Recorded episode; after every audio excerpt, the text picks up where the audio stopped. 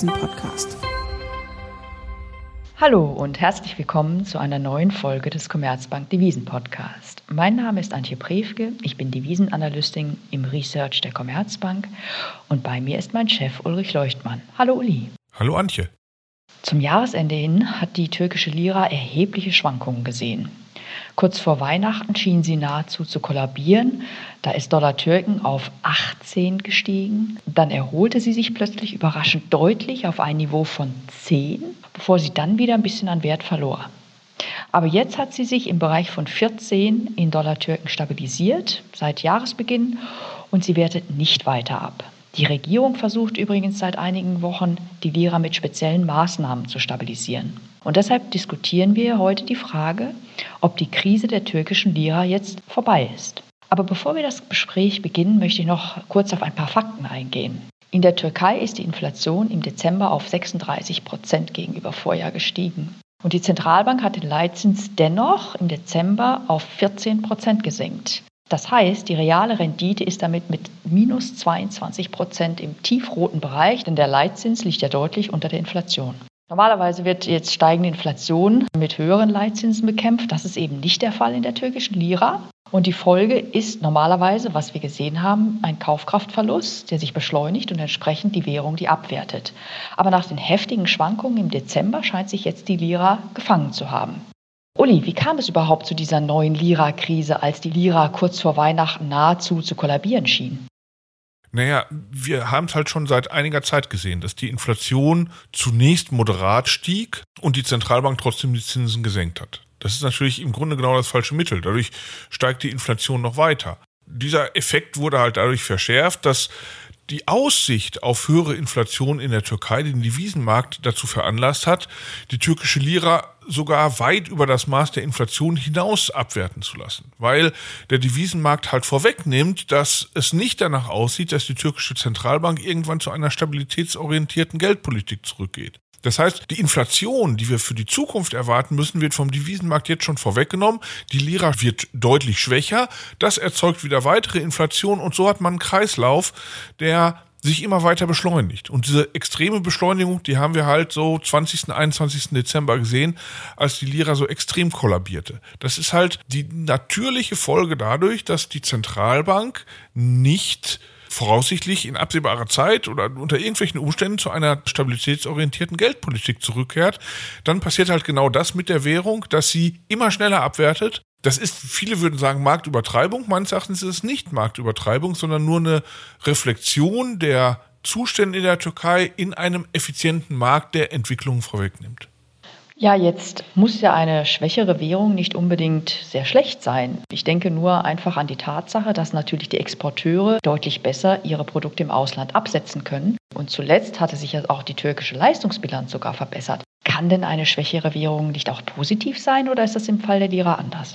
Naja, diese positiven Effekte, die man einer schwachen Währung zuschreibt, sind ja eher konjunkturell und eher kurzfristig. Nehmen wir beispielsweise die Verbesserung der Leistungsbilanz. Natürlich verbessert sich die Leistungsbilanz in einer Situation, in der die Lira so viel weniger wert wird gegenüber anderen Währungen, dass die türkische Volkswirtschaft sich Importe weniger und weniger leisten kann. Es ist die türkische Wirtschaft aber natürlich auf Importe angewiesen.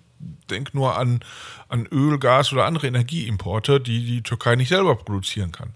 Das heißt also, der Effekt der Lira-Abwertung ist vor allem, dass die Türkei ihre Exporte billiger hergibt und für die Importe immer mehr zahlen muss. Das Preisverhältnis zwischen Exporten und Importen wird deutlich schlechter. Das ist moderat in einigen Umständen, wenn eine Währung ein wenig abwertet, vielleicht erwünscht, um die Konjunktur anzuschieben.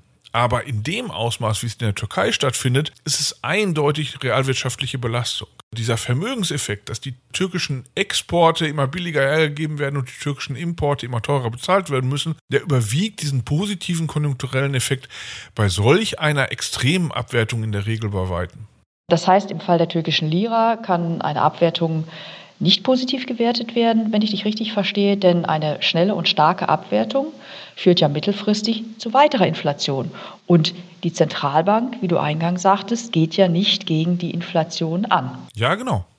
Jetzt haben wir ja gesehen, dass vor kurzem, also zum Jahresende hin, die Regierung Maßnahmen ergriffen hat. Ich möchte jetzt ein paar davon mal rekapitulieren. Damit versucht sie, die Lira zu stabilisieren und weitere Verluste zu verhindern. Sie hat beispielsweise eine Erhöhung des Mindestlohns um satte 40, 50 Prozent angekündigt.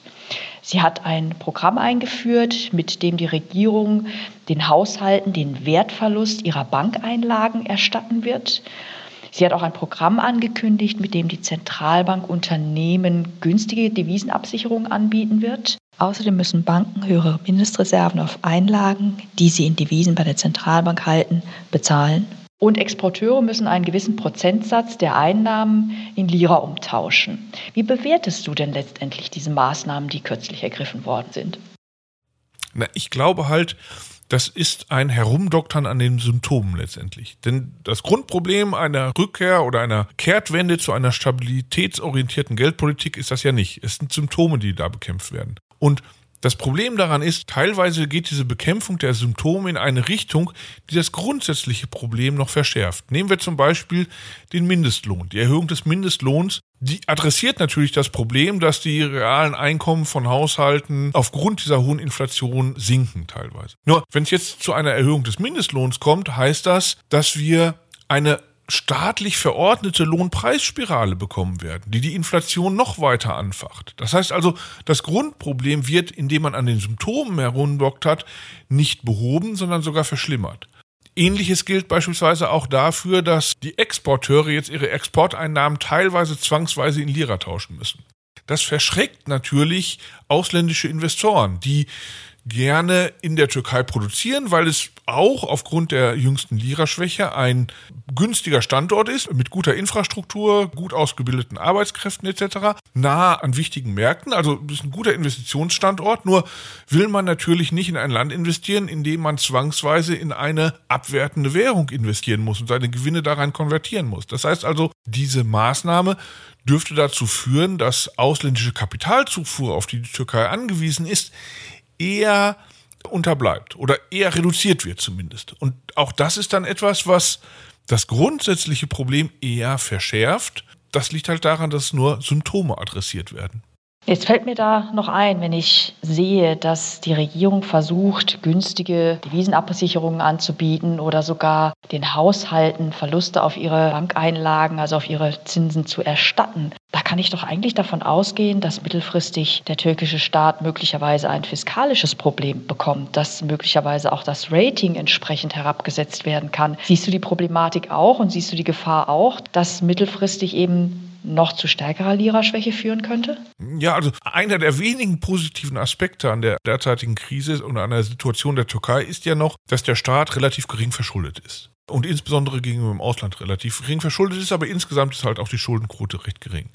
Aber natürlich ist es so, dass wenn der Staat mögliche Verluste von türkischen Sparern kompensieren will, er dafür Mittel aufnehmen muss. Und letztendlich werden die irgendwann durch Steuermittel bezahlt. Das heißt also, letztendlich muss der Steuerzahler dann doch wieder selbst zahlen, was er auf der anderen Seite als Sparer bekommt. Du hast völlig recht. Das Problem ist halt dabei, wenn dadurch die fiskalische Situation der Türkei sich verschlechtert, haben wir zu all den Problemen, die wir gerade schon diskutiert haben, halt noch ein zusätzliches Problem, nämlich eine verschlechterte Haushaltslage. Und das ist sicherlich etwas, was die Türkei momentan nicht gebrauchen kann, ein zusätzliches Problem. Ja, jetzt haben wir viel von Problemen geredet, aber trotzdem sehen wir, dass im Prinzip seit Jahresanfang Dollar-Türken im Bereich von 14 oder knapp darunter notiert, sich nicht mehr stark bewegt und die Abwertung der Lira, wenn ich das jetzt mal einfach so feststelle, gestoppt ist. Und deswegen meine Frage an dich, ist die Krise denn jetzt vorbei? Naja, also das ist halt immer so bei Währungen, die einen hohen Zins haben. Also die türkische Lira hat immer noch, wie wir gesagt haben, 14 Prozent. Das ist ja noch ein sehr hoher Zins verglichen mit dem, was man für Euroanlagen kriegt, negativ, oder für US-Dollar-Anlagen null. Also 14 Prozent ist ja noch beachtlich. Und deshalb ist es natürlich so, dass spekulative Short-Positionen in der türkischen Lira dann eingegangen werden, wenn sich die Anleger sicher sind, dass das Timing stimmt. Denn ansonsten ist diese 14 Prozent, die man auf Lira Short-Positionen bezahlen müsste, natürlich der Killer. Das heißt also, die spekulativen Attacken gegen die Lira finden nur dann statt, wenn man sich relativ sicher über das Timing ist. Jetzt ist es aber natürlich so, dass mit den Maßnahmen, die am 21. Dezember verkündet wurden, ja wenigstens irgendeine Action passiert und die Regierung irgendwie wenigstens die Lira-Schwäche schon mal adressiert. Das heißt also, das ist vielleicht die falsche Zeit für spekulative Attacken auf die Lira. Aber die werden sicherlich, wenn sich die fundamentale Situation nicht ändert, früher oder später wieder kommen. Das heißt also, wer jetzt darauf setzt, dass die Lira-Krise vorbei ist, der setzt darauf, dass er sehr genau das Timing der nächsten spekulativen Attacke vorhersehen kann. Und ehrlich gesagt, das ist sehr schwierig. Das Timing da genau hinzukriegen ist sehr schwierig. Deshalb gibt es bei solchen Währungen mit hohen Zinsen, die unter Abwertungsdruck stehen, immer wieder Phasen relativer Stabilität und dann wieder plötzlichen Absturz. Das ist ganz natürlich dabei und deshalb ist auch klar, dass wir jetzt erstmal wieder eine Phase sehen, in der Leute, die eigentlich wie ich glauben, dass die Abwertung der Lira weitergeht, keine Positionen darauf setzen, weil sie halt nicht sicher sind, dass diese Abwertung jetzt schon in den nächsten Tagen oder Wochen kommt. Und deshalb haben wir diese Phase der relativen Stabilität. Nur irgendwann ist die vorbei. Ja, jetzt hast du mir gerade auch schon einen Ausblick gegeben, nämlich dass du erwartest, dass irgendwann die türkische Lira wieder weiter abwertet, dass also diese Maßnahmen der Regierung vielleicht kurzfristig zu einer Stabilisierung führen, aber eben auf Dauer nicht einen weiteren Wertverlust der Lira verhindern können. Jetzt wird auch viel diskutiert, Kapitalverkehrskontrollen, was kann denn da noch kommen? Im Prinzip sind ja so Zwangsumtausche der Exporteure in Lira jetzt nicht unbedingt Kapitalverkehrskontrollen, aber schon so kleine Zwangsmaßnahmen.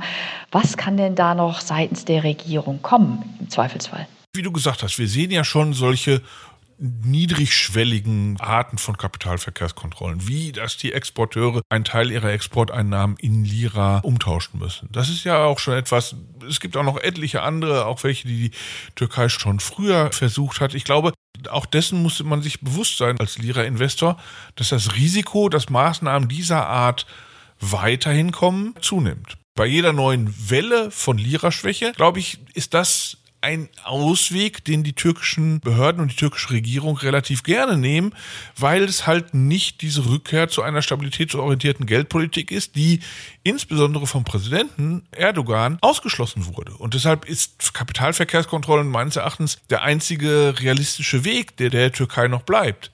Dass das langfristig schädlich ist für ein Land, was auf Kapitalzufuhr angewiesen ist, ist klar. Aber alle anderen Wege scheinen mir aus politischer Sicht verstellt.